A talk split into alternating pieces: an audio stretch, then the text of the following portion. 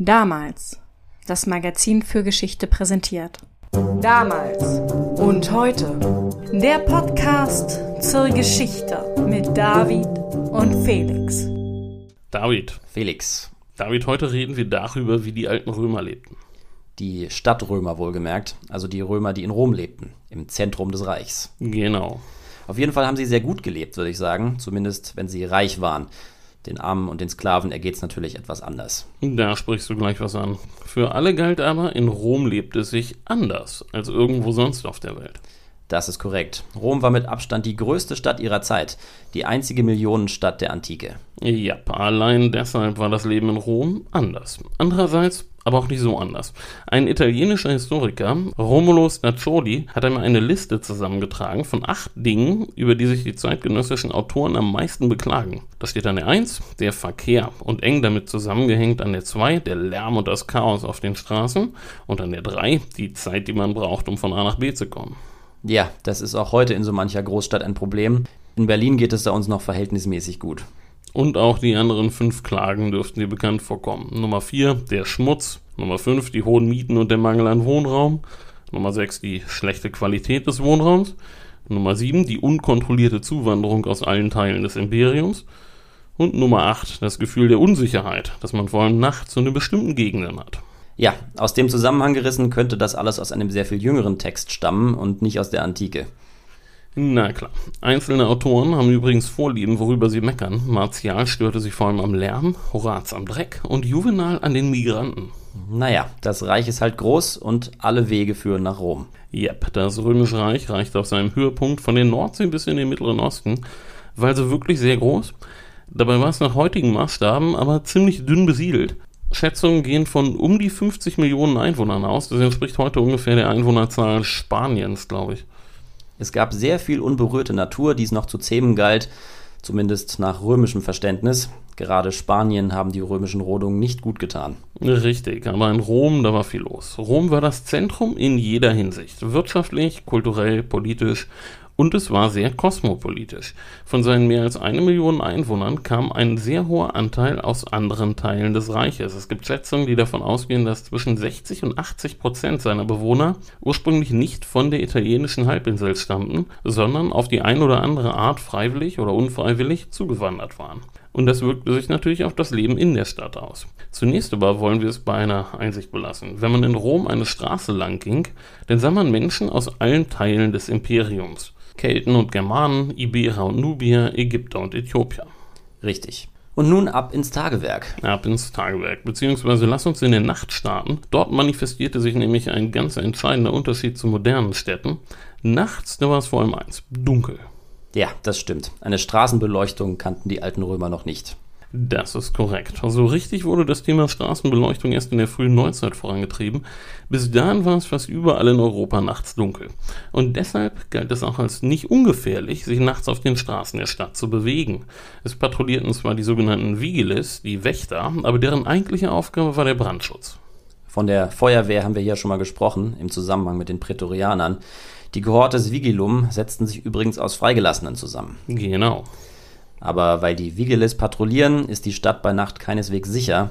Das heißt, nachts bleibt man zu Hause. Zumindest wenn der Beruf es nicht anders erforderte, ja. Was nachts weiterarbeitete, war die Logistikbranche. Tagsüber durften auf den römischen Straßen keine Fuhrwerke unterwegs sein, weil es da sowieso schon so voll war. Daher lief der Lieferverkehr nachts. Und unten an den Docks am Tiber, wo die großen Lagerhallen waren, da war sowieso immer was los. Klar, so eine große Stadt will versorgt werden. Das ist ja die eigentliche Meisterleistung Roms, eine Million und mehr Menschen zu ernähren. Das ist korrekt. Rom verbraucht auf seinem Höhepunkt pro Jahr allein mindestens 200.000 Tonnen Getreide. Und wenn das nicht zuverlässig kam, gab es Aufstände. Und dafür verantwortlich, dass es kam, war der Staat. Denn die Versorgung der Armen mit Lebensmitteln lag in den Händen des Staates. Wer arm war, bekam sehr günstig Lebensmittel von der öffentlichen Hand. Und damit das lief, kamen in der Hafenstadt Ostia praktisch pausenlos Schiffe aus Übersee an da die hochseetauglichen Schiffe mit ihrem Tiefgang aber nicht den Tiber runterfahren konnten, wurden ihre Ladung dann auf Lastkähne umgeladen, die Tag und Nacht an den Docks ankamen, wo in riesigen Lagerhallen die Lebensmittelvorräte der Stadt lagerten. Neben Getreide war übrigens auch Olivenöl ein Grundnahrungsmittel und nun wird es interessant. Das Olivenöl wurde in Amphoren transportiert und gelagert. Diese Amphoren waren standardisiert und sehr groß und schwer. Sie konnten rund 70 Liter fassen. Aber man konnte sie nur einmal benutzen. Es waren Einwegbehälter. Und die Amphoren wurden nach dem Gebrauch zertrümmert und die Scherben wurden auf einer Müllhalde gesammelt.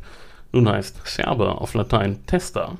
Und wer sich in Rom etwas auskennt, der weiß vielleicht jetzt, wo dieser Müllhaufen sich befand. Der Stadtteil Testaccio hat seinen Namen nämlich vom Monte Testaccio. Dem Scherbenhaufen. Genau. Das ist nämlich gar kein natürlicher Berg, sondern ein großer Haufen Scherben. Man schätzt, dass der Berg aus den Bruchstücken von ca. 50 Millionen Amphoren besteht. In jüngerer Vergangenheit war Testaccio übrigens das Schlachterviertel der Stadt und heute sind dort einige wirklich gute Restaurants. Ein Besuch lohnt sich also. Aber nun lassen wir die Sonne mal aufgehen und schauen, was der Tag bringt, würde ich vorschlagen. In Ordnung. Und wir beginnen den Tag in einer der Top-Wohngegenden auf dem Esquilin-Hügel. Rom liegt ja bekanntlich auf sieben Hügeln. Kriegst du sie zusammen für uns, David? du stellst Fragen. Also den Esquilin hast du ja schon genannt. Dann war da natürlich der Kapitolshügel, der Palatin, der Quirinal, der Aventin. Auf mehr komme ich nicht. Ja, die anderen beiden sind wahrscheinlich die etwas unbekannteren, der Kelius und der Viminal werden traditionell dazugezählt. Dazu muss gesagt werden, es gibt verschiedene Zählweisen und auch deutlich mehr als sieben Erhebungen im Stadtgebiet von Rom. Zum Beispiel den Monte Testaccio. Genau. Allgemein kann gesagt werden, dass es sich auf den Hügeln besser lebte als in den Tälern dazwischen. Rom war damals deutlich feuchter als heute. Die Gegend am Tiber ist sehr sumpfig und der Fluss trat häufiger mal über die Ufer und in der Folge waren im Tal mehr Mücken als oben, wie zum Beispiel auf dem Esquilin und das Haus stand häufiger unter Wasser. Ja, das auch. Jedenfalls standen oben auf dem Esquilin die schicken Häuser mit den großen Gärten, wo die Reichen wohnten. Und so ein Domus, das war wie eine kleine Festung gebaut. Das stimmt. Es gab keine Fenster, zumindest keine zur Straße hin. Genau, von außen war kaum zu erkennen, wie groß so ein Haus sein konnte. Vorne war nur eine Tür, bewacht von einem kräftig gebauten Sklaven, der so eine Art Pförtnerfunktion wahrnahm. Dann ging es durch einen Gang ins Atrium, einen Innenhof mit einem nach innen geneigten Dach, von dem das Regenwasser ablief, ins Impluvium und von dort aus weiter in die unterirdische Zisterne, die das Haus mit Wasser versorgte. Vom Atrium ab ging die Kubicula, Nebenzimmer, die auch als Schlafzimmer genutzt wurden, und das Tablinum, das Arbeitszimmer des Dominus, des Hausherrn. Und hinter dem ersten Hof war im Idealfall dennoch ein weiterer, das Peristyl, ein von einem Säulengang umgebener Ziergarten, der etwas privater war. Manchmal ging von hier auch das Triclinium ab, das Esszimmer. Von der Atmosphäre her waren die Zimmer aber alle überraschend dunkel und zugig und außerdem sehr sparsam möbliert. Es gab Sitzgelegenheiten und Tische und Regale und als neues, sehr innovatives Möbelstück kam dann irgendwann der Schrank als Aufbewahrungsort für sehr empfindliche Gegenstände hinzu. Aber auch bei den hohen Herren stand eher wenig Möbeljahr rum. Dafür war es sehr bunt. Ja, das stimmt, die Wände waren bunt bemalt. Bei den Möbeln hast du übrigens die Truhen vergessen, die waren wichtig. Ja, das stimmt. Einerseits wurde die Kleidung in Holztruhen aufbewahrt und außerdem gab es eine Truhe, die war ganz besonders wichtig. Der Tresor. Exakt, das war eine verstärkte und verschließbare Truhe, in der das Geld gelagert wurde, aber auch die wichtigsten Dokumente, Besitzurkunden, Verträge und so weiter. Und ich habe noch ein Möbelstück vergessen, das Bett aus dem der Dominus jetzt aufsteht. Genau, und er tut das aus einiger Höhe. Aus einer modernen Perspektive waren die Betten nämlich relativ hoch. Übrigens galt es als besonders vornehm, wenn Mann und Frau in getrennten Betten schliefen. Jedenfalls standen sie nun auf und als allererstes brachte der Dominus in seinem Hausschrein sein Opfer dar. Darüber haben wir schon in der letzten Woche geredet. Dann zog er sich an oder er wurde angezogen. Und ein vornehmer Mann trägt natürlich eine Toga. Soll ja recht bequem sein als Kleidungsstück. Man sagt so, ja, die Kleidung des vornehmen Mannes bestand aus drei Schichten. Ganz unten hatte er eine Art Lendenschurz um, das Subligaculum. Darüber kam die Tunika, so eine Art überlanger Pullover mit einem Gürtel drum, bevorzugt aus ägyptischem Leinen, das war damals das Beste. Und dann kam die Toga. Nur der römische Bürger durfte sie tragen und sie anzulegen war ein kleines Kunststück, denn sie wurde im Laufe der Zeit immer größer. Auf dem Höhepunkt war es ein bis zu sechs Meter langes Stück Stoff in einem Halbkreis und das musste man können. Ja, darin muss man sich erstmal einwickeln. Das stimmt. Eine Toga elegant zu tragen, das war eine Sache für sich und es half, wenn ein geschickter Sklave den Bürger beim Ankleiden unterstützte. Bei den Schuhen hatte der Mann jetzt noch die Wahl. Am schicksten waren die Kalkei, geschlossene Schuhe, die man sich so ähnlich wie Mokassins vorstellen muss. Okay. Und was trägt die Dame von Welt? Keine Toga, so viel ich weiß. Das ist korrekt. Es gab zwar auch Damen, die Toga trugen, aber Das waren Prostituierte, ne? Ja. Die Dame trug ebenfalls eine Tunika und darüber eine Palla, ein langes Gewand, das auch den Kopf mit bedeckte. Außerdem war sie farbenfroher gekleidet und die Stoffe waren nochmal etwas exklusiver und edler als bei den Männern. Sehr feine Baumwolle oder Seide. Der Mann und die Frau von der Straße trugen übrigens einfach nur die Tunika. Hosen trugen nur Legionäre oder Barbaren, Kelten, Germanen, Pater. Und Sküten. Richtig. Okay, nun haben sich die Dame und der Herr angekleidet. Was gehört noch zum Morgenritual, bevor sie bereit sind für den Tag? Naja, grundsätzlich waren die Römer schon recht reinlich. Sie gingen im Idealfall jeden Tag in die Therme. Das konnte sich auch fast jeder leisten, weil der Eintritt wirklich günstig war. Aber in die Therme ging man nachmittags. Und morgens wurde sich nicht groß gewaschen. Der Herr musste sich aber rasieren. Bis zu den Soldatenkaisern war ein glatt rasierter Look angesagt in Rom und die Rasur war eher unangenehm, denn Hilfsmittel, um die Haut weicher zu machen, Rasierschaum oder auch einfach nur Seife, die fanden keine Verwendung. Ich hätte das mit meinem eher bescheidenen Bartwuchs gut ausgehalten, aber du müsstest sehr leiden, denke ich. Ja, ich wäre eher in der Ära der Soldatenkaiser zu Hause gewesen. Gut, äh, jedenfalls zu dem Sklaven, der das machte, da war man besser recht freundlich, sonst wurde es schmerzhaft bei der Rasur. Als Frisur waren übrigens bei den Herren stets Kurzhaarschnitte angesagt, aber auch die Herren färbten die grauen Haare gerne über und Cäsar zum Beispiel war sehr traurig, als die Haare lichter wurden. Er kämmte sich dann ja in die Stirn, um das zu vertuschen, ne? Naja, nicht jeder kann so eine Matte haben wie du, David. Wobei du langsam grau wirst. Ja, immer schneller sogar. Geheimratsecken bekommst du aber auch. Wobei der Bart das etwas ausgleicht. Ja, das stimmt. Insgesamt würde ich sagen, bisher können wir beide noch ganz zufrieden sein, was die Haare angeht. Das stimmt. Was war denn bei den Damen angesagt?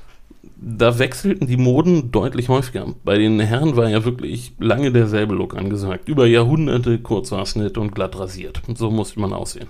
Bei den Damen war das anders. Als Faustregel galt aber, was die First Lady trägt, das ist gerade angesagt.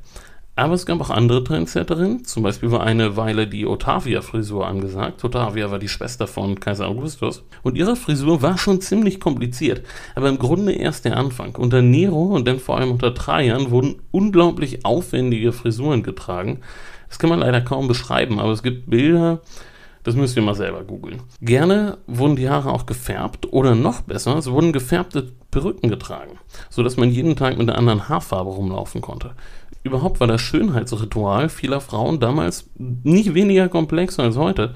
Da wurden zum Beispiel Augenbrauen nachgezogen und Lider schattiert und tausend Cremes und Salben angewandt, damit die Haut frischer und jugendlicher wirkt.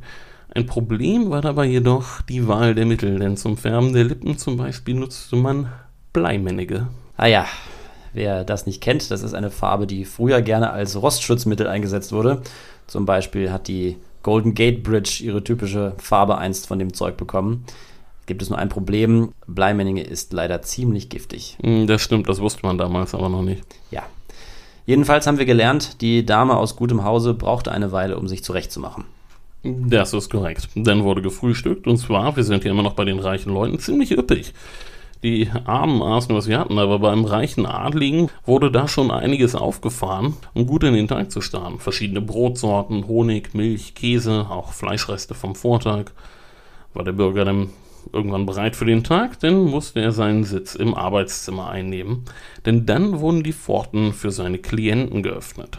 Und jetzt Werbung.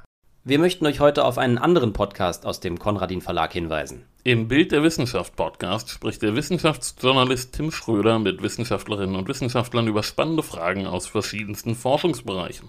Wie kann die Wissenschaft helfen, die Herausforderungen unserer Zeit zu meistern? Was werden die nächsten großen Innovationen?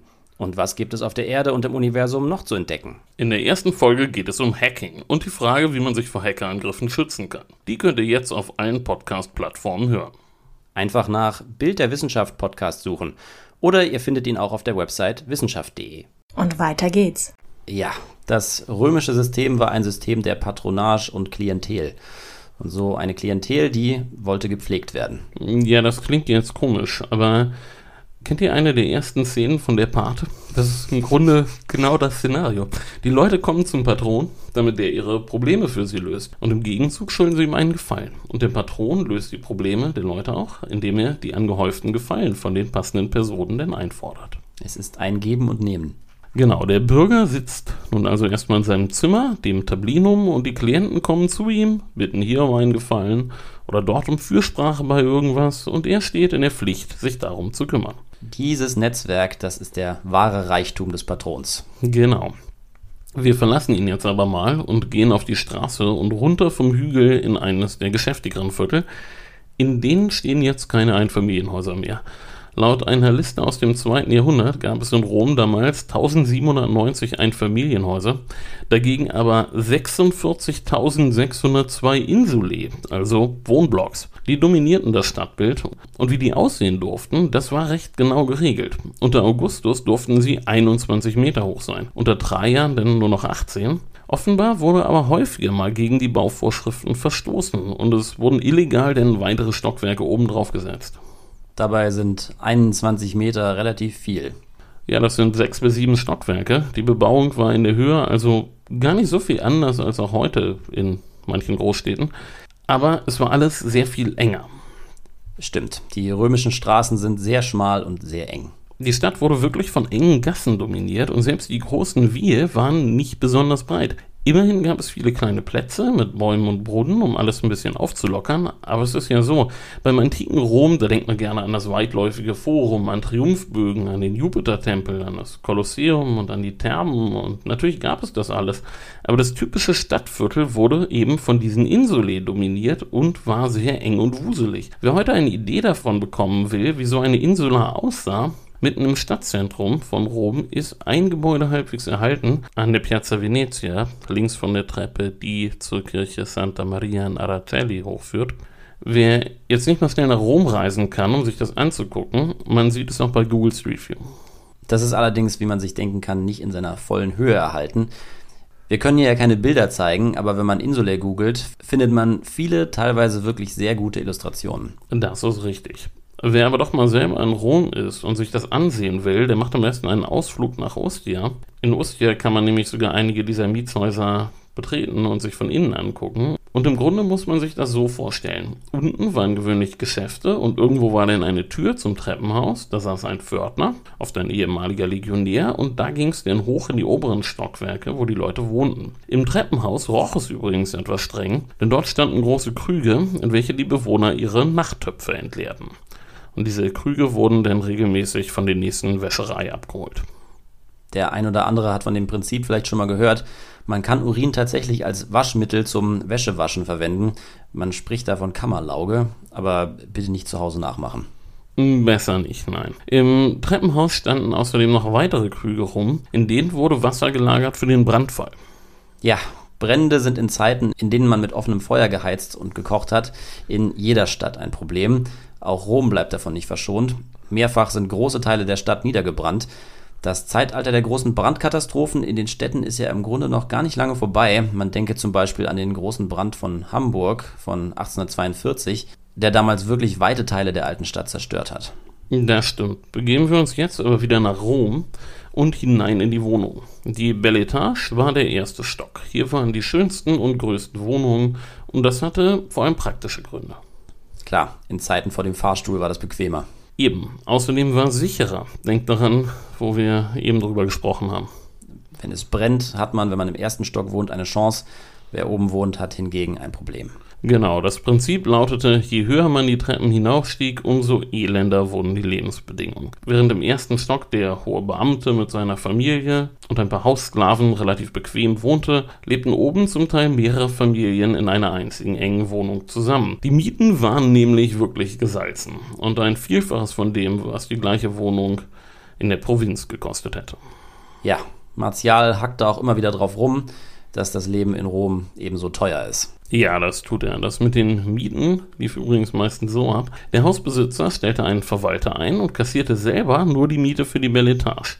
Die Mieten für die oberen Stockwerke hingegen kassierte der Verwalter. Der war allerdings auch für die Instandhaltung zuständig. Trotzdem, wenn er möglichst viel verdienen wollte, dann sparte er an der Wartung und setzte die Mieten so hoch wie möglich an. Gelegenheit dazu gab es genug, denn die Mietverträge waren nicht unbefristet, sondern sie wurden zu bestimmten Stichtagen im Jahr erneuert und oft genug wurden mit der Erneuerung die Mieten stark erhöht, was zur Folge hatte, dass mit jedem Stichtag die Zahl der Obdachlosen in Rom stark zunahm. Weil sie sich die Mieten nicht mehr leisten können. Genau. Begeben wir uns jetzt raus auf die Straße. Dort tobte das Leben. Man verbrachte tagsüber kaum Zeit in den engen Wohnungen. Gewaschen, gegessen, getroffen wurde sich draußen. Und vor allem vormittags war viel los auf den Straßen, denn die meisten Geschäfte hatten nur vormittags geöffnet. Entsprechend herrschte dort jetzt großer Trubel. Und wie so ein Geschäft in der Regel aussah, das hast du vielleicht mal in Pompeji gesehen, oder? Ja, im Prinzip sind die Geschäfte nach draußen offen. Es gibt so eine Art großes Tor, das nachts mit Brettern verbarrikadiert wird und hinter dem Tor ist eine gemauerte Theke und dahinter waren die Waren und Güter, die es zu verkaufen gab. Genau, die meisten Besitzer lebten auch gleichzeitig in ihren Läden und verkauften ihre Sachen praktisch zur Straße raus. Auch die meisten Lokale waren nach heutigen Maßstäben eher Imbisse, die ihr Essen auf die Straße verkauften, auch wenn es auch Lokale gab, wo man sich hinsetzen konnte. Die wichtigsten Läden waren die Bäcker und die Lebensmittelläden. Wichtig waren aber auch die Kupferschmiede, die Lampenverkäufer, die Stoffhändler, die Blumenhändler, die Schuhmacher, die Barbiere und Friseure und natürlich die Bars, die man sich schon ein ganz klein wenig so vorstellen kann wie die modernen Bars in Italien, ohne die Espressomaschine, denn Kaffee kannten die Römer noch nicht. Es gab auch ganze Straßenzüge, in denen sich einzelne Branchen ansiedelten. Die Buchhändler waren zum Beispiel stark in Subura vertreten, einem eigentlich eher ärmlichen Stadtteil, in dem aber auch Caesar wohnte. Geschäfte wurden aber nicht nur auf der Straße gemacht, sondern auch auf den Märkten, zum Beispiel auf dem Gemüsemarkt, dem Forum Holitorium. Interessanter als der war aber eigentlich das Forum Boarium. Der Rindermarkt. Wörtlich übersetzt heißt das Rindermarkt, das stimmt. Tatsächlich wurde hier alles mögliche Viehzeug gehandelt, das meiste davon lebend. Das Wild war logischerweise schon tot. Ja, das ist sinnvoll. Ein Wildschwein oder einen Hirsch bekommt man lebend nicht so leicht auf den Markt. Eben. Der Markt war in verschiedene Bereiche aufgeteilt. Hier wurden Schweine gehandelt, da Ziegen, da Rinder, da Hühner und in einer Ecke waren die Schlachter. Okay, die Tiere wurden gleich vor Ort geschlachtet. Genau, es wurde frisch geschlachtet und bei größeren Tieren wurden die dann auch gleich zerlegt und aufgeteilt. Eine andere interessante Ecke auf dem Markt waren aber auch die Exotika. Ja, die Römer essen ja auch Pfauen und Affen und so. Also reiche Römer servieren die, um vor ihren anderen reichen Freunden anzugeben. Ja, eher so. Exotische Tiere wurden gegessen, um zu protzen. Die Delikatesse überhaupt waren aber Siebenschläfer. Siebenschläfer. Das habe ich noch nie gehört. Ja, Siebenschläfer. Sind die nicht ziemlich klein? Ja, ich habe das extra mal recherchiert. Ein normal gewachsener Siebenschläfer wiegt nur etwa 150 Gramm. Na, Das ist eher wenig. Zumal man ja nicht alles essen kann. Ja, die Siebenschläfer wurden vor dem Schlachten gemästet, aber die waren schon eher so ein Zwischengang. Ein Happen zwischendurch. Ja, nichts um den Magen damit zu füllen. Ich weiß, du bist kein großer Monty Python-Fan, aber das erinnert mich sehr an eine Stelle aus Das Leben des Brian, die in der Brian römische Snacks im Zirkus verkauft und anpreisen muss. Ähm, Lerchenzungen, Zaunköniglebern, Buchfinkenhirne, gefüllte Jaguar-Ohrläppchen. ja, die Römer waren schon echte Schleckermäuler. Ich sage später noch mehr zum Essen der Römer. Bleiben wir erstmal auf dem Viehmarkt. Da waren fast nur Männer. Denn Einkaufen war in Rom Männersache. Und auf dem Viehmarkt war es meistens ziemlich laut. Es wurde gefeilscht und verhandelt. Und Rom war ja auch eine Stadt, in der viele von außerhalb unterwegs waren. Und wir hatten ja schon gesagt, äh, mit der Sprache war das nicht so einfach und es war laut, also verständigte man sich mit einem raffinierten Zeichensystem, das es erlaubte, unter Einsatz beider Hände alle Zahlen bis 10.000 anzuzeigen. Das Wissen darüber verdanken wir übrigens einem angelsächsischen Mönch aus dem Frühmittelalter, den ich an dieser Stelle einmal nennen möchte, weil er überhaupt eine sehr wichtige Quelle ist für die Antike wie auch für die Zeit, in der er lebte, über die wir praktisch gar nichts wüssten, wenn er nicht gewesen wäre. Ich rede von Beda Venerabilis. Dem ehrwürdigen Beda. Ja, genau. Beda war einer der besten Historiker des frühen Mittelalters und seine Kirchengeschichte des englischen Volkes fängt bei Caesar an und geht bis kurz vor seinen eigenen Tod im Jahr 735. Und wie gesagt, ohne ihn wüssten wir praktisch nichts über das, was auf den britischen Inseln in der Zeit so passiert ist. Und da Beda sehr viel Material verarbeitet hat und offensichtlich eine sehr große Bibliothek zur Verfügung hatte, ist vieles aus der Antike auch nur über den Umweg über ihn erhalten geblieben. Daher sei er an dieser Stelle einmal gewürdigt. Wir würdigen den Ehrwürdigen. Nun aber zurück auf den Viehmarkt. Nein, nein, wir gehen jetzt weiter zum Sklavenmarkt. Das war ein schwieriges Pflaster. Denn Sklavenhändler galten durch die Bank als unseriös. Sie versprechen mehr, als ihre Sklaven halten, oder wie? Ja, sozusagen. Die Sklaven wurden auf dem Sklavenmarkt auf Holzpodesten aufgestellt und sie hatten ein Schild um den Hals, auf dem denn ihre wichtigsten Eigenschaften standen. Da steht dann drauf, besonders stark, kann Griechisch und so weiter. Genau, die Käufer hatten ja auch unterschiedliche Vorstellungen und suchten unterschiedliche Sklaven für unterschiedliche Aufgaben. Für die Sklaven hingegen war der Markt wirklich eine Lotterie. Und so ziemlich das Schlimmste, was ihnen passieren konnte, war ein Leben in den Steinbrüchen oder auf den Landgütern vor der Stadt. Ja, wir hatten das in unserer Folge über Spartacus schon mal angedeutet. Die Bedingungen für Sklaven waren auf dem Land wesentlich schlechter als in der Stadt. Auf den Landgütern wurden sie buchstäblich zu Tode gearbeitet. Ihre Körperkraft war ein Verbrauchsgut. Ja, nicht weniger schlimm war natürlich, wenn sie in den Bordellen der Stadt landeten. Das konnte sowohl jungen Frauen als auch jungen Männern passieren. Hilfreich war hingegen, wenn sie eine besondere Qualifikation hatten, was zum Beispiel ein Sklave Bäcker. Denn konnte er Glück haben und jemanden finden, der ihn als ein Investment betrachtete. Es sind viele Fälle dokumentiert, in denen reiche Bürger sich so einen Sklaven zulegten, ihm dann einen Laden oder eine Bäckerei einrichteten und ihn für sich arbeiten ließen. In der Regel durften diese Sklaven dann einen Teil der Gewinne einstreichen und konnten sich irgendwann freikaufen. Es gibt ganze Branchen, die von Sklaven und Freigelassenen dominiert wurden, die vorhin angesprochenen Buchhändler zum Beispiel. Und damit kommen wir natürlich gleich zu den gebildeten Sklaven. Ein wirklich gut ausgebildeter Sklave, der zum Beispiel Griechisch konnte oder gut rechnen konnte, der konnte, wenn er Glück hatte, in der Verwaltung Karriere machen. Das stimmt. Es muss aber betont werden, solche Sklaven bilden eine relativ kleine Minderheit Du hast übrigens noch gar nicht erwähnt, wo die Sklaven damals alle hergekommen sind. Es waren nämlich durchaus nicht alles Kriegsgefangene, vor allem in eher friedlichen Phasen. Das stimmt. Es gab Phasen großer Kriege, in denen der Markt, sagen wir mal, mit Thrakern überschwemmt wurde oder mit Patern. Das war aber nicht die Regel. Einen großen Teil kauften die Händler außerhalb des Reiches ein. Das Geschäft war im Übrigen streng reguliert und der Staat schöpfte einen guten Teil der Gewinne durch Zölle und Steuern ab. Aber vielleicht noch ein paar grundsätzliche Dinge zur Sklaverei bei den Römern. Es gab durchaus Leute, die die Zustände kritisierten. Einige Stoiker zum Beispiel äußerten sich sehr kritisch zu den Lebensumständen der Sklaven. Aber grundsätzlich in Frage gestellt wurde das System der Sklaverei nicht, einfach weil die ökonomische Bedeutung der Sklaven so hoch war. Der Reichtum Roms braucht Sklavenarbeit da ist schon was dran. Die römische Gesellschaft funktionierte ohne Sklaven einfach nicht. Die in Teilen so hoch entwickelte römische Zivilisation konnte wirklich sich nur ausbilden, weil die körperliche Arbeit von Sklaven übernommen wurde. Wir haben heute für viele Aufgaben Maschinen. Wir haben Waschmaschinen und Geschirrspülmaschinen, wir haben eine Zentralheizung und das Wasser kommt warm aus der Leitung. Das gibt uns Gelegenheit, uns mit anderen Dingen zu beschäftigen, als damit Holz zu schlagen, Wasser vom Brunnen zu holen und per Hand die Wäsche zu waschen. Diese Aufgaben, für die wir heute technische Geräte haben, nicht nur im Haushalt, auch im Steinbruch oder auf der Baustelle, das übernahmen in Rom die Sklaven. Sklaven waren der Bagger, der Kran und der Gabelstapler. Und das machte den Umgang mit ihnen übrigens zu einem ökonomischen Balanceakt. Ich ahne, was du meinst. Man wollte schon, dass so ein Sklave lange lebt und einsatzfähig bleibt. Er sollte aber auch nicht zu teuer im Unterhalt sein. Der Manager im Steinbruch hatte einen sehr kühlen Blick auf die Sklaven. Für ihn waren sie Arbeitsgeräte. Aber um die Steinbrüche soll es hier nicht weitergehen. Wir bleiben in Rom und verlassen jetzt auch wieder den Sklavenmarkt, um nochmal ein Bild der Straßen Roms zu zeichnen. Es war staubig, es war laut, es war voll und es stank ungemein aus den Gullis und den öffentlichen Toiletten. Aber drei Meter weiter konnte es schon sehr lecker duften, nach dem Essen aus einer der zahllosen Garküchen. Es gab großen Reichtum und es gab große Armut und Menschen aus aller Welt waren auf den Straßen der Stadt unterwegs, gingen ihren Geschäften nach oder versuchten einfach nur irgendwie über die Runden zu kommen. Für einen Fremden muss das unglaublich gewesen sein. Die Stadt war viel größer als alles, was es sonst auf der Welt gab und es waren unglaublich viele Menschen in ihr unterwegs. Und es muss sich so angefühlt haben, wie wenn unser eins das erste Mal nach Bangkok kommt oder nach Bombay oder Jakarta, in eine dieser Riesenstädte, die auf den ersten Blick wirklich wie das reinste Chaos wirken. Ja, wahrscheinlich trifft es das wirklich am ehesten. Mit einer modernen westlichen Metropole kann man das antike Rom nicht wirklich vergleichen. Es wirkt viel intensiver auf alle Sinne. So kann man das ausdrücken, ja. Es hatte nichts zu tun mit dem Leben in den Provinzen oder auf dem Land, und für Neuankömmlinge muss es der Wahnsinn gewesen sein. Und mittendrin in diesem Chaos saßen jetzt die Kinder in der Schule.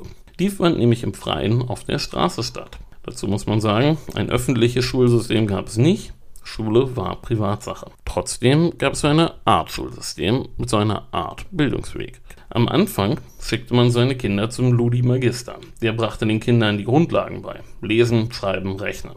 Und für die meisten reichte das. Aber manche Kinder gingen danach noch zum Grammatikus. Dort lernten sie Griechisch und Grammatik, indem sie klassische Texte lasen. Und so ganz nebenbei lernten sie natürlich auch deren Inhalte, Geografie, Geschichte, Astronomie, Mathematik. Die Textauswahl war allerdings relativ eingeschränkt. Gelesen wurde Homer und den nur in Fragmenten überlieferte Quintus Ennius, später dann auch Vergil, Cicero oder Horaz. Der Besuch beim Grammatikus endete dann mit 15 oder 16 und die Kinder der ganz reichen Bürger wurden dann noch vom Rhetor geschult. Und bei dem war das drin, was draufsteht. Sie lernten, wie man debattiert und Reden hält. Da wurde die künftige Elite ausgebildet. Genau, man muss dazu sagen, für die Zeit war die römische Gesellschaft sehr stark alphabetisiert. Das erklärt auch die ganzen Graffitis in Pompeji und die Grabinschriften und die Preislisten, die überlebt haben. Nun gehen wir aber mal dahin, wo diese gut ausgebildeten Römer später einmal landen wollten. Im Zentrum der Macht geht es jetzt in Richtung Senat. Ja, der Senat hatte seinen Sitz in der Kurie auf dem Forum Romanum wobei das Gebäude selbst mehrfach erneuert wurde. Heute gibt es auch ein Gebäude, das sich Kurie nennt, aber das ist eigentlich eine Rekonstruktion aus der Zeit von Mussolini. Die originalen Bronzetüren der alten Kurie hingegen kann man an anderer Stelle sehen, nämlich am Eingang der Basilika San Giovanni in Laterano, der Bischofskirche von Rom, der Lateranbasilika. Wir begeben uns jetzt aber mal zurück in die Zeit so um 600 vor Christus. Da war das Tal zwischen Palatin und Kapitol noch eine sumpfige Ebene, durch die ein kleiner Fluss floss, der Velabro. Dann aber soll es der sagenhafte fünfte König von Rom, Lucius Tarquinius Priscus, gewesen sein, der den Befehl gab, Kanäle zu bauen und die Ebene trocken zu legen. Und in der Folge entwickelte sich dann dort ein Marktplatz und es wurden erste Gebäude gebaut. Richtig schick wurde es aber erst, als nach dem Sieg über Karthago größere Renovierungsarbeiten durchgeführt wurden und so richtig protzig, ich meine natürlich prachtvoll, wurde es denn unter Augustus, der alles in weißen Marmor neu bauen ließ und ein prächtiges Pflaster aus Travertin verlegen ließ. Im Grunde war das Forum Romanum zu diesem Zeitpunkt aber schon zu klein weswegen daneben fünf neue gebaut worden sind. Das ist korrekt. Neben dem eigentlichen Forum Romanum entstanden fünf neue Foren, die sogenannten Kaiserforen, benannt nach Caesar, Augustus, Vespasian, Nerva und Trajan sodass schließlich eine neun Hektar große Zone entstand, voller Gebäude und Plätze und alle sehr prachtvoll. Dort saß die Verwaltung, dort saßen die Gerichte und auf dem Forum Romanum selbst stand eine große Rednertribüne, die Rostra Vetera, wo Marcus Antonius seine berühmte Totenrede auf Caesar hielt. Und dort war auch der Umbilicus Urbis, der Nabel der Stadt, der Mittelpunkt Roms. Dort waren die Basilika Emilia und die Basilika Julia, die Gerichtsgebäude. Und im Laufe eines typischen Vormittags wurde das Forum immer voller und voller. Laut Martial war der Höhepunkt in so gegen 11 Uhr morgens erreicht und die meisten Leute nutzten das Forum als Tauschbörse für Neuigkeiten und Nachrichten. Hier erfuhr man von kommenden Veranstaltungen, von Nachrichten aus den Provinzen. Aber auch die anderen Foren waren schick und auch wichtig. Im Vespasiansforum stand zum Beispiel der Friedenstempel, in dessen Aula die Forma Urbis zu finden war, eine riesige, sehr detaillierte Karte Roms, wo alle Straßen und Gebäude eingezeichnet waren. Und außerdem gab es noch eine große Bibliothek und eine Kunstsammlung, die hauptsächlich aus Beutekunst bestand. Und sehr schick war auch das Trajansforum, das von Apollodor von Damaskus gestaltet wurde. Das war der Star-Architekt in der Zeit. Der kam in der Hadrians-Folge schon mal vor. Hadrian war ja Trajans Nachfolger und Apollodor konnte mit Hadrians architektonischen Ideen gar nichts anfangen. Aber extrem prunkvoll war es zu dem Zeitpunkt schon. Besonders beeindruckend finde ich den Flavia-Palast, der unter Domitian gebaut worden ist mit Blick von der Terrasse direkt in den Zirkus. Das war ein wirklich riesiges Mauerwerk, ja. Nun wollen wir aber diesen prachtvollen Teil Roms auch schon wieder verlassen. Ich habe ja vorhin erklärt, die Geschäfte in Rom hatten meist nur vormittags auf. Und auch der Patron auf dem Esquilin hatte bis zum Nachmittag die Anliegen seiner Klienten bearbeitet und vielleicht auch mal auf dem Forum vorbeigeguckt inzwischen. Nun begann der entspannte Teil des Tages, der Nachmittag. Und wo kann man besser entspannen als in einer Badeanstalt?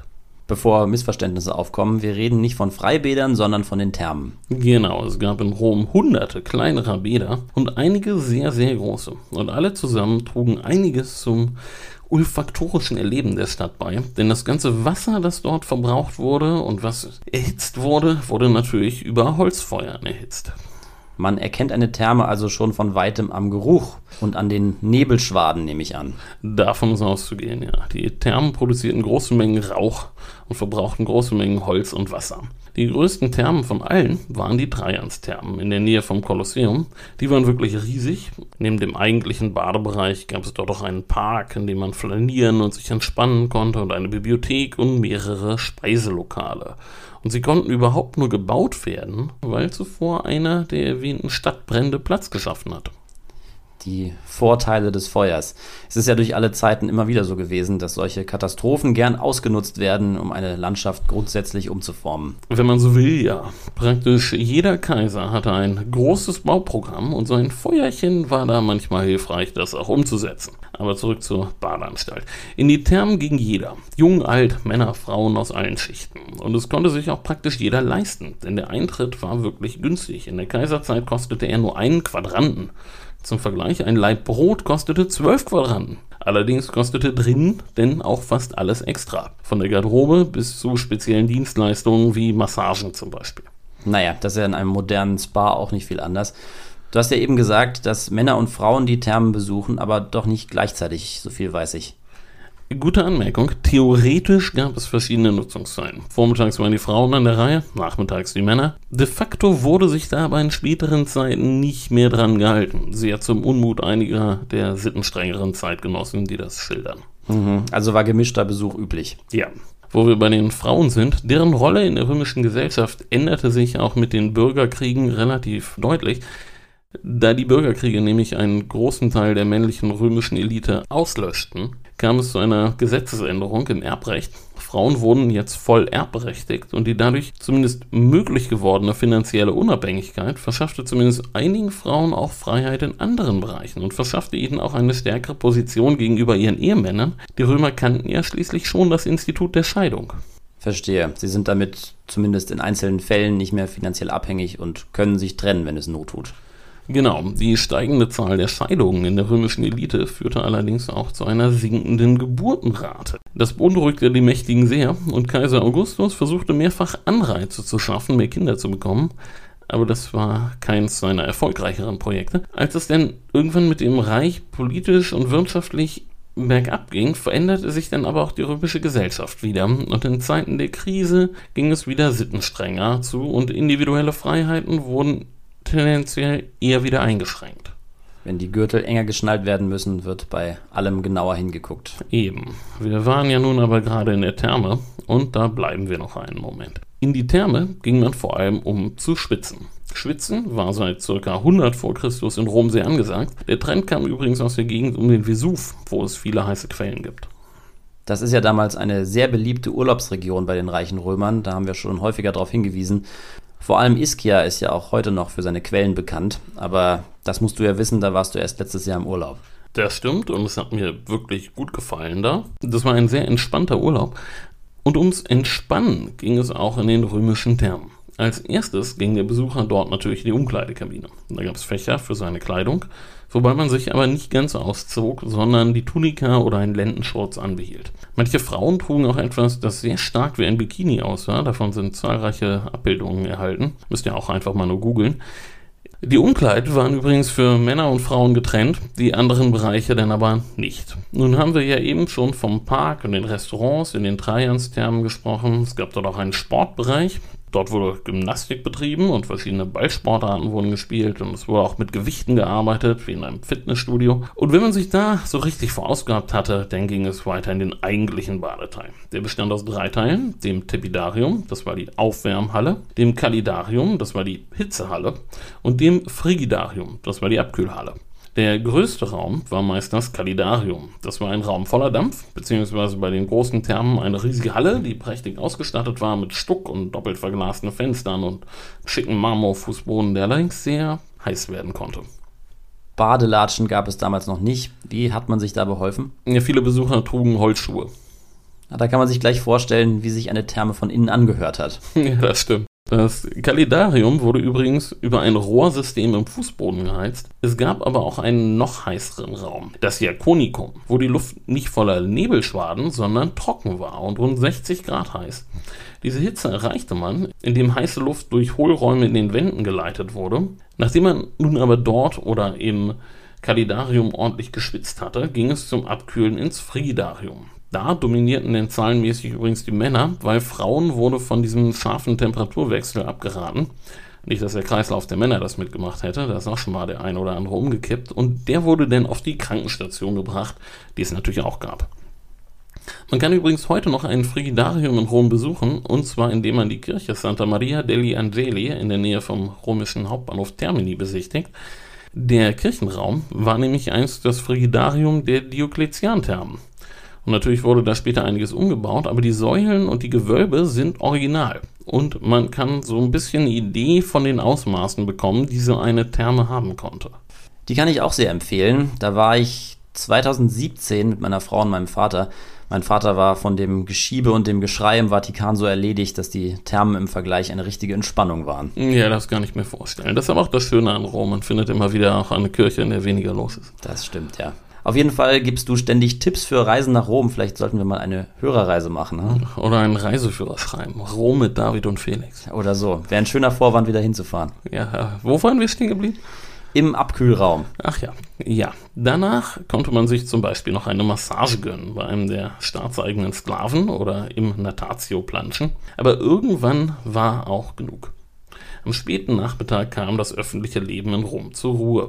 Und jetzt kommen wir nochmal zu einem weiteren entscheidenden Unterschied zum modernen Italien. Damals wurde in Rom nämlich recht früh zu Abend gegessen.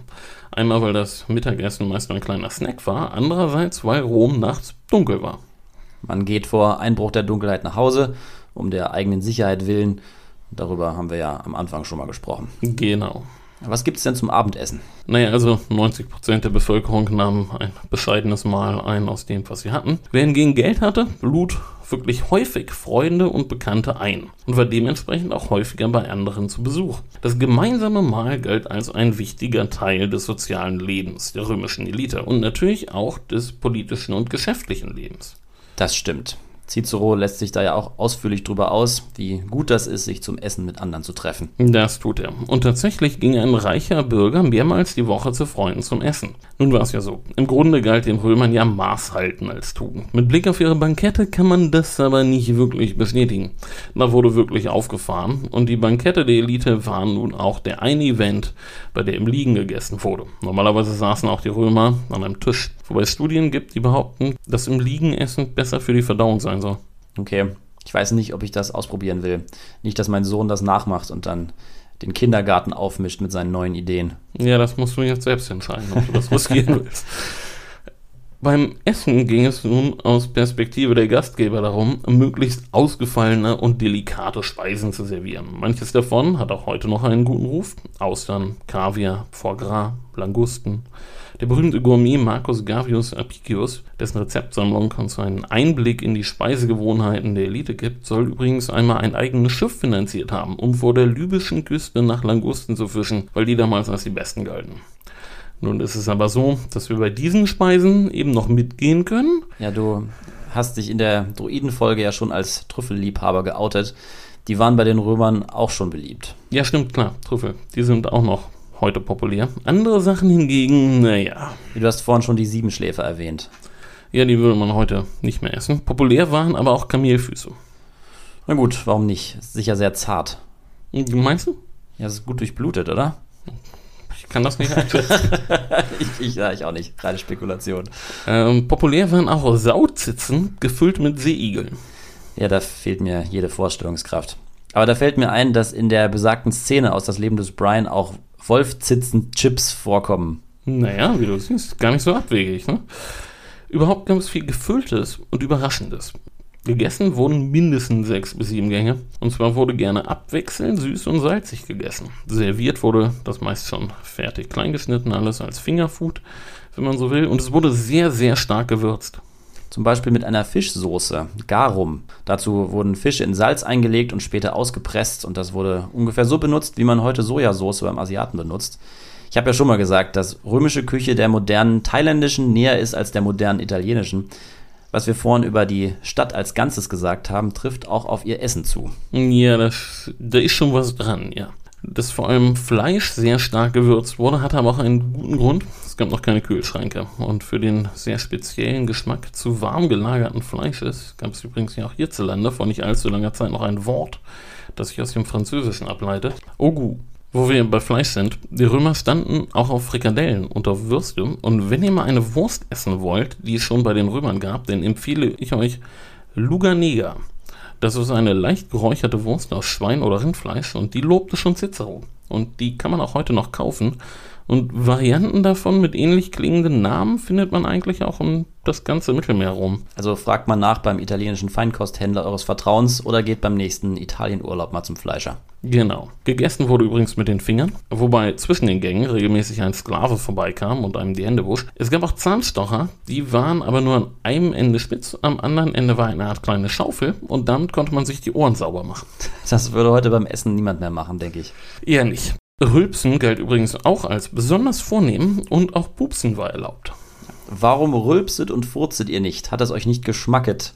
Wird ja noch Luther zugeschrieben, hat er aber wohl nie gesagt. Ja, das stimmt. Nebenbei lief übrigens auch ein Unterhaltungsprogramm. Musiker spielten entspannte Lounge-Musik, ein gebildeter Sklave rezitierte Verse, es traten auch Künstler auf, Akrobaten, Comedians und auch das Küchenteam konnte man sich für ein größeres Essen komplett mieten. Also den Koch und seine Spülhilfen und Assistenten konnte man so einkaufen. Die besten Köche waren richtiggehend berühmt. Und man muss schon sagen, dass die Römer insgesamt schon eine ziemlich interessante und vielfältige Esskultur hatten. Es wurde viel Wert auf Essen gelegt, es wurde viel Neues ausprobiert und selbst die Alltagsküche war interessant. Es gab viele Brotsorten, es wurde viel mit Hülsenfrüchten gearbeitet und auch heute noch findet man zumindest einige der verwendeten Zutaten in der italienischen Küche wieder. Etwa wilden Spargel, Rucola, Salbei, Oregano und es wurden auch damals schon viel mit Knoblauch und Zwiebeln gemacht. Was übrigens ziemlich teuer war, war Fisch. Dafür gab es viel Auswahl bei den Fischhändlern. Meerbarbe, Dorade, Steinbutt, Thunfisch, Seezunge, Tintenfisch, auch Muscheln, Krebse und Garnelen waren sehr beliebt. Beim Obst waren Äpfel, Feigen, Weintrauben, Granatäpfel und Quitten üblich und es gab einmal einen regelrechten Hype, als aus dem Osten die ersten Pfirsiche importiert wurden. Im Grunde galt sowieso. In Rom konnte man fast alles bekommen. In den Gewürzhandlungen der Stadt gab es die ganze Palette asiatischer Gewürze zu kaufen: Kurkuma, Zimt, Nelken, Ingwer, Pfeffer und so weiter. Alles konnte man aber nicht bekommen. Einige der ganz zentralen Bausteine der modernen italienischen Küche fehlten. Mir fallen als erstes Tomaten ein, die erst später aus Amerika rübergekommen sind. Na klar, es gab noch keine Tomaten, es gab auch keine Kartoffeln und ich hatte vorhin auch schon den Kaffee erwähnt. Es gab auch noch keine Auberginen in Europa. Und der Reis für Risotto wurde auch erst ab dem 15. Jahrhundert im Herzogtum Mailand angebaut. Und die Büffel für den Büffelmozzarella kamen auch erst im Frühmittelalter nach Italien. Büffelmozzarella ist übrigens das erste Mal im 12. Jahrhundert als Pilgerspeise belegt. Und jetzt haben wir aber sehr ausführlich über Essen geredet. Und das ist auch eines meiner Lieblingsthemen, wie ihr gemerkt habt.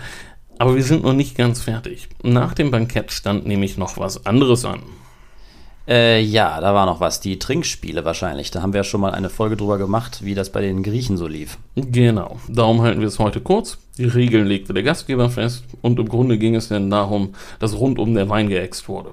Auch dabei galt es natürlich ordentliches Zeug zu servieren, wenn man was auf sich hielt. Als der beste Wein galt er aus Kampanien behaupten zumindest Horace und Plinius der Ältere. Das Billigzeug hingegen wurde aus Marseille importiert. Und mit dem feierlichen Besäufnis am Ende des Tages soll es das auch für heute bei uns gewesen sein. Genau. Jetzt wisst ihr, wie es im alten Rom so zuging. Und als nächstes wollen wir jetzt mal hören, was ihr im nächsten Damalsheft so lesen könnt. Dazu reden wir jetzt mit Stefan Bergmann, dem Chefredakteur von Damals. Hallo Herr Bergmann, worum geht es im neuen Damalsheft?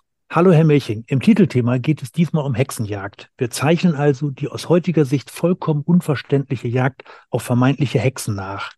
Dabei geht es nicht um Ereignisse aus dem Mittelalter, wie man annehmen könnte, sondern das Ganze spielt in der Neuzeit. Systematische Hexenverfolgungen gab es in Europa von etwa 1430 bis 1780. Das mag jetzt manche überraschen, dass bis weit ins 18. Jahrhundert hinein, also auch in Zeiten der Aufklärung, der Glaube an Zauberei noch so tief verankert war. Die letzte legale Hinrichtung nach einem Hexenprozess war, wenn ich das richtig sehe, die einer Magd namens Anna Göldi. Genau, in Glarus im Kanton St. Gallen im Jahr 1782. Absoluter Wahnsinn. Während man an diesem Thema arbeitet, staunt man die ganze Zeit. Tatsache ist, dass die Mehrheit der Menschen damals fest daran glaubte, dass ihnen zum Beispiel auf der Landstraße der Leibhaftige begegnen könne. Und daher galt es auch als sicher, dass der Teufel gezielt Menschen in seinen Bann zog und für seine bösen Ziele gefügig machte. Diese armen Menschen übten dann wiederum Schadenszauber auf andere aus, also Hexerei. In der weit überwiegenden Zahl der Fälle, die zu Anklagen wegen Hexerei führten, waren dies Frauen. Aber bevor wir tiefer einsteigen, noch mal kurz zum Hexenglauben. Glauben Sie persönlich an Hexen? Nein. Ich auch nicht, wie die große Mehrheit unserer Zeitgenossen. Und daher ist das alles, worüber wir hier gerade reden, so schwer nachzuvollziehen. Man gerät auch in Gefahr, die damals Lebenden ins Lächerliche zu ziehen, was natürlich unhistorisch ist. Sie waren ja Kinder ihrer Zeit. Wenn man aber genau hinschaut, tragen wir auch heutzutage noch Reste von irrationalen Vorstellungen in uns, die gar nicht so weit von Hexenerzählungen entfernt sind. Was könnte das sein? Eigentlich absurde Sachen. Ich habe zum Beispiel in der Kindheit in der Abenteuergeschichte von Tom Sawyer und Huckleberry Finn eine Sache aufgesammelt. Wenn mir zum Beispiel von links eine schwarze Katze über den Weg läuft, spucke ich dreimal über die linke Schulter. Natürlich nicht wirklich, aber gedanklich. Das ist eigentlich albern, aber ich kann es nur schwer ablegen. Oder dieses zwanghafte auf Holz klopfen, das viele Leute pflegen. Toi, toi, toi, wenn etwas unbedingt gut ausgehen soll. Kennen Sie auch sowas? Nee, ich weiß von meiner Großmutter den Brauch, dass eine Wäscheleine nie leer sein darf, sondern immer was dranhängen muss, damit sich das Böse nicht darauf niederlassen kann. Meinen Großeltern gab es dafür extra ein Stück Stoff, das hing an der Leine, wenn da sonst nichts dran hing. Und ich bin mir sicher, auch unsere Hörerinnen und Hörer beobachten bei sich oder bei ihrer Familie oder bei anderen auch solche Überreste irrationaler Überzeugung. Schreibt uns doch mal, wie das bei euch ist. Aber kommen wir wieder auf den Kern des Themas zurück. Wer waren die Triebkräfte für die Verfolgung? Es waren weltliche Gerichte, nicht etwa kirchliche Institutionen, die das Delikt der Hexerei verfolgten. Es gab genau definierte Kriterien, die vor Gericht abgeprüft wurden, um zu entscheiden, ob sich jemand der Hexerei schuldig gemacht hat oder nicht.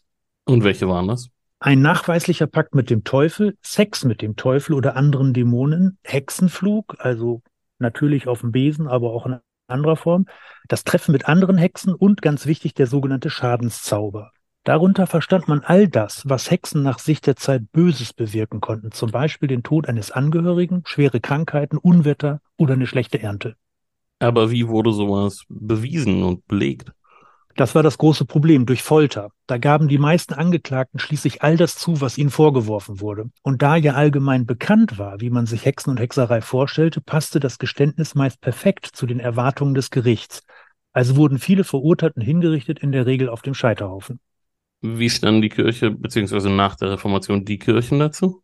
Grundsätzlich kann man sagen, dass die Kirchen ebenfalls davon ausgingen, dass es einen auf der Welt agierenden Teufel gab, der mit Duldung Gottes Menschen in Versuchung führt. Aber was das Delikt der Hexerei angeht, war die Haltung der Kirchen und ihrer wichtigen Vertreter durchwachsen. Wir wissen heute, der sogenannte Hexenhammer, eine Schrift des Dominikaners Heinrich Kramer aus dem Jahr 1486, in der nicht zuletzt Ratschläge für Hexenprozesse gegeben wurden, hatte nicht den Einfluss, den man ihm lange zugestanden hat. Und bei Luther war es so, er glaubte an die Existenz des Teufels, hatte also nichts gegen die Verfolgung von Hexerei, aber beförderte sie auch nicht aktiv. Und ähnlich war es auch bei anderen Reformatoren.